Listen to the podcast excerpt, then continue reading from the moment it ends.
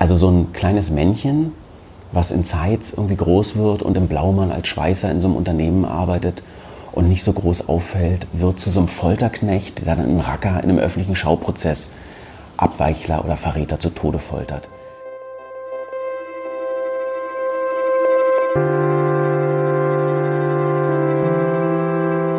Die Geschichte hinter der Geschichte.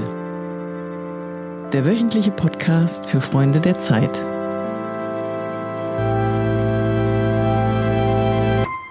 Herzlich willkommen, liebe Freundinnen und Freunde der Zeit, zu einer neuen Folge des Podcasts Die Geschichte hinter der Geschichte. Ich bin Caroline Würfel, Autorin beim Zeitmagazin und spreche heute mit Holger Stark, dem Leiter des Investigativressorts der Zeit. Wir sitzen in seinem Büro in der Berliner Redaktion. Beim Blick aus dem Fenster sehen wir die S-Bahn-Bögen des Bahnhofs Friedrichstraße und hinter uns die Staatsbibliothek. Hallo Holger. Hallo Caroline. Du hast für den Politikteil diese Woche zusammen mit Yassin Mushabash und Christian Fuchs über Martin Lemke aus Sachsen-Anhalt geschrieben. Der ist ein Soldat der Terrorgruppe Islamischer Staat in Syrien, vor allem in Raqqa und hat als Folterknecht und Geheimdienstler Angst und Schrecken verbreitet und war möglicherweise auch für Hinrichtungen verantwortlich. Wie seid ihr zu dieser Geschichte gekommen? Na, da hast du schon ein bisschen mit beschrieben, was uns an ihm ganz besonders interessiert hat. Nicht so sehr, dass er ein Soldat des IS gewesen ist, das sind viele Zehntausend und viele Tausend sogenannten Foreign Fighters, also Freiwillige, die aus dem Ausland nach Syrien gezogen sind. Aber die spezielle Rolle von Martin Lemke war eben die eines Geheimdienstmannes im mittleren Management, wenn man so möchte, des IS, also der in der Hierarchie aufgestiegen ist. Das sind schon mal nicht so wahnsinnig viele. Und dann gibt es eben mittlerweile belastbare Hinweise darauf, dass er insbesondere in Raqqa in einem Fußballstadion öffentlich gefoltert hat, offensichtlich daran auch eine gewisse Lust empfunden hat und er soll da Menschen richtig gehen zu Tode gefoltert haben.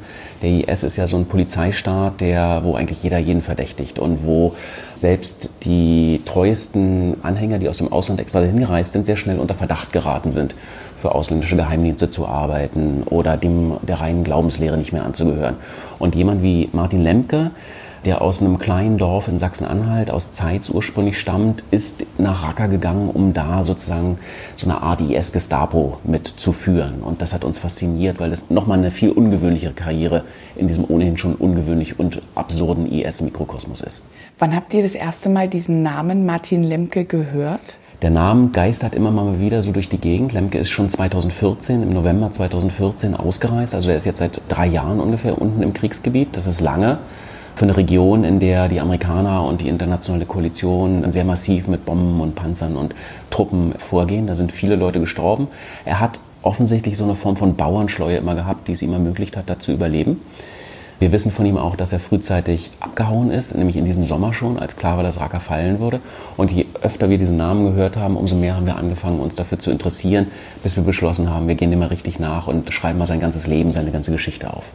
Ihr habt dann der Geschichte ja zu dritt gearbeitet, habe ich eben schon gesagt. Wie kann man sich das vorstellen? Wie habt ihr euch da aufgeteilt? Ist da, der eine hat den Teil in Syrien gemacht, der andere ist nach Ostdeutschland gefahren und hat in Zeitz Freunde und Bekannte besucht oder, ja, genau. Genau, das ist eine klassische Investigativgeschichte, wo ein Team zusammenwirkt und am Ende dann in der Summe mehr hinkriegt, als es ein einzelner Reporter tun könnte. In dem Fall hat Christian Fuchs, der für uns in Leipzig lebt, die Recherche in Sachsen und Sachsen-Anhalt übernommen, ist da in den Betrieb gefahren, wo Lemke damals als Schweißer gearbeitet hat, wo er sogar auf seinen Betriebschef zugegangen ist und nach einem Gebetsraum zwischendrin mal gefragt hat, als er zwar schon angefixt war vom Islam, aber noch nicht so ganz radikalisiert war. Er hat äh, mit Angehörigen der Familie gesprochen, er hat ähm, ehemalige Fußballkumpels von Lemke aufgetrieben, die mit ihm zusammen gekickt haben. Beim SV Motorzeit in der Kreisoberliga eine Zeit lang war Lemke so jemand, der als ein Talent galt, der als Torwart richtig in so einen DFB-Stützpunkt auch als Jugendlicher integriert werden sollte. Also Christian hat da einmal das gesamte Umfeld, wenn man so möchte, abgegrast und mit ganz vielen Freunden gesprochen. Und darüber zum einen verdichten wir biografische Lücken, die wir möglicherweise so noch hatten. Zum anderen wollen wir aber auch verstehen, um was für eine Figur handelt es sich. Also was für eine Person ist es wirklich. Dafür musst du schon mit Leuten reden, die lange Zeit, die ihn kannten, und zwar in unterschiedlichen Lebensabschnitten.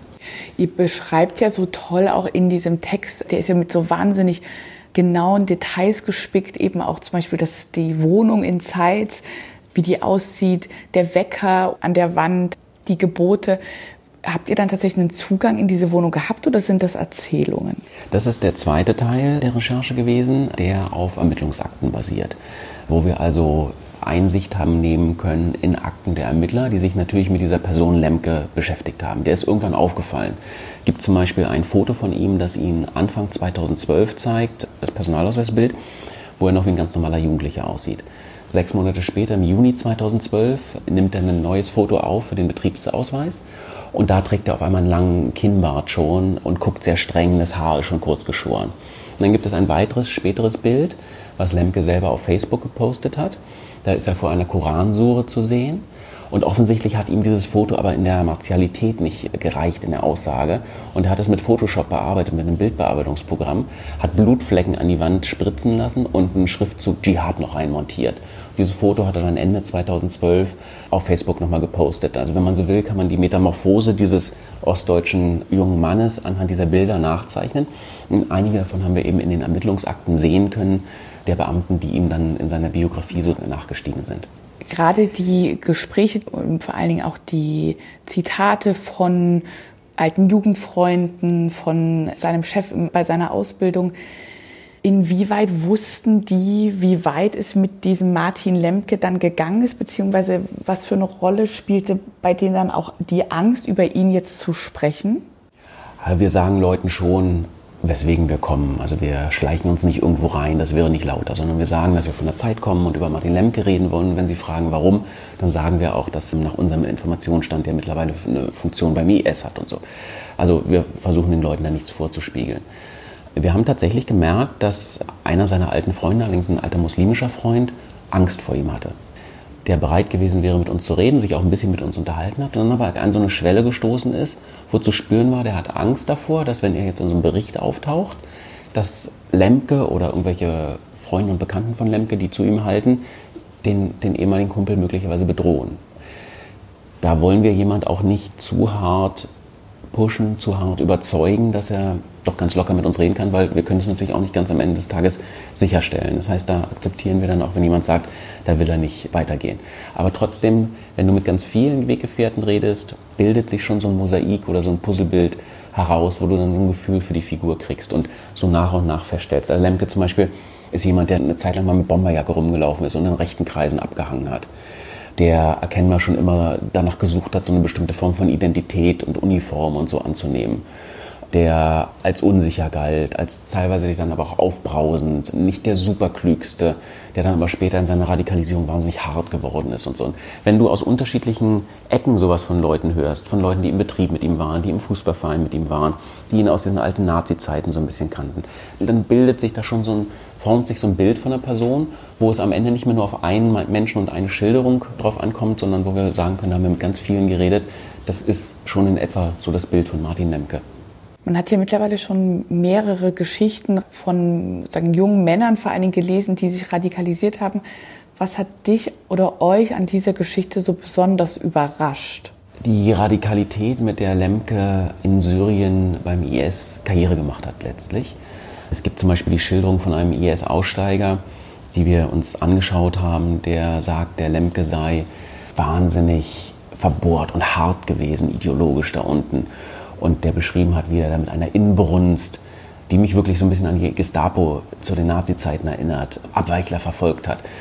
Also so ein kleines Männchen, was in Zeitz irgendwie groß wird und im Blaumann als Schweißer in so einem Unternehmen arbeitet und nicht so groß auffällt, wird zu so einem Folterknecht, der dann im Racker in einem öffentlichen Schauprozess Abweichler oder Verräter zu Tode foltert.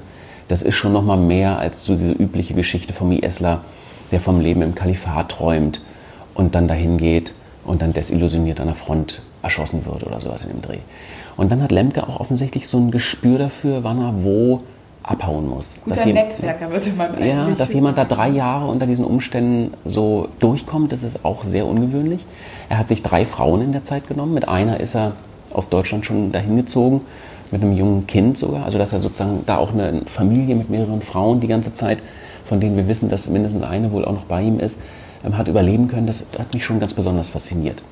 Eine der wichtigsten Quellen auch in eurem Text, du hast ihn gerade schon angesprochen, ist der Aniel O., der selber beim IS war und heute im Zeugenschutz lebt.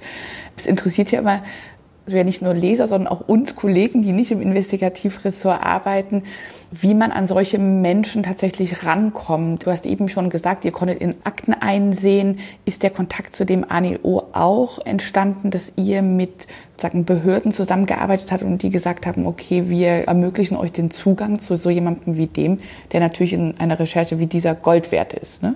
Ja, so leicht funktioniert es leider nicht. Wenn jemand im Zeugenschutzprogramm ist, dann tut im Gegenteil das BKA alles, um den aus der Öffentlichkeit rauszuhalten und alles, um ihn von Journalisten fernzuhalten. In dem Fall wissen wir viel von ihm, also viel von den Erzählungen von Anil O., weil er in einem anderen großen Verfahren, dem sogenannten Abu Wala-Verfahren, als Kronzeuge der Ermittler im Gericht ausgesagt hat, mit ähm, Perücken und Camouflage abgetarnt, sodass man ihn nicht erkennen konnte.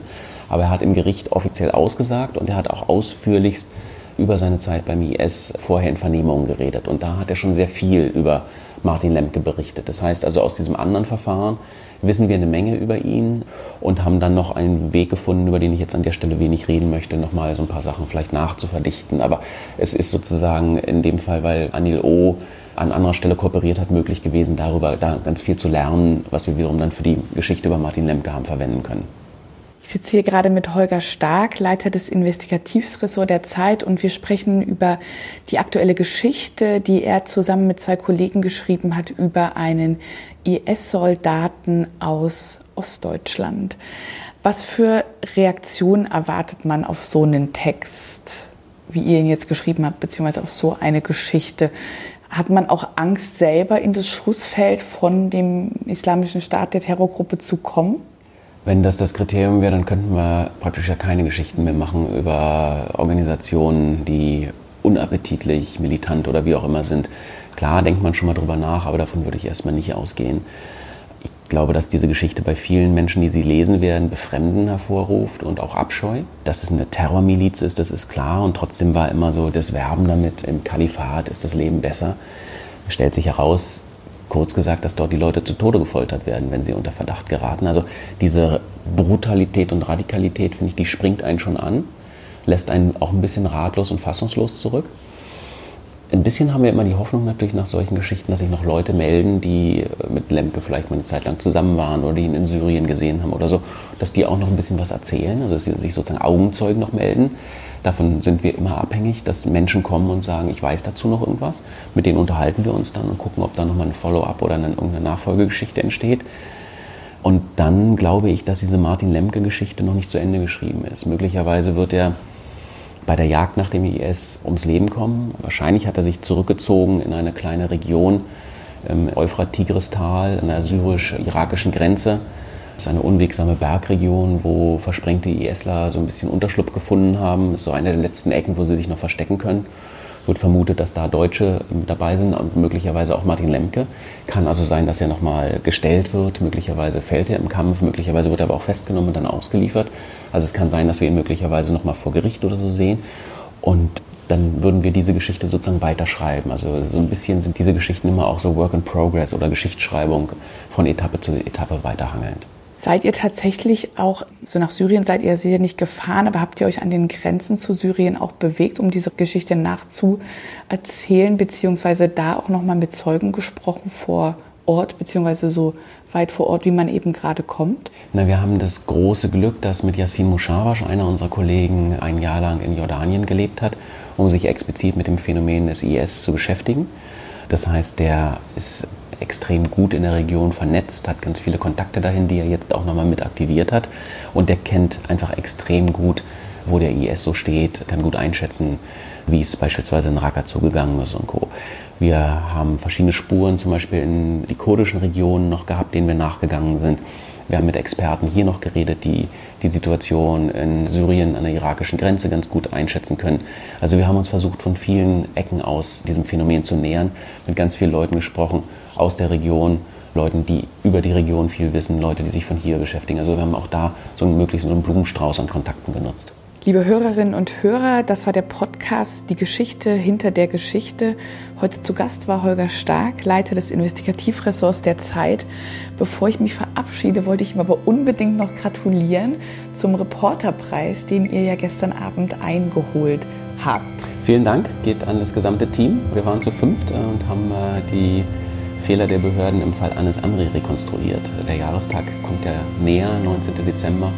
Und wir haben uns sehr gefreut, dass ausführliche, intensive Recherche, die uns drei Monate lang beschäftigt hat, ähm, gestern von der Jury auch gewürdigt wurde. Wir freuen uns mit euch. Vielen, vielen Dank, lieber Holger. Immer gerne. Ciao. Und wenn Sie mehr Geschichten hinter den Geschichten hören wollen, abonnieren Sie uns unter www.freunde.zeit.de. Bis nächste Woche.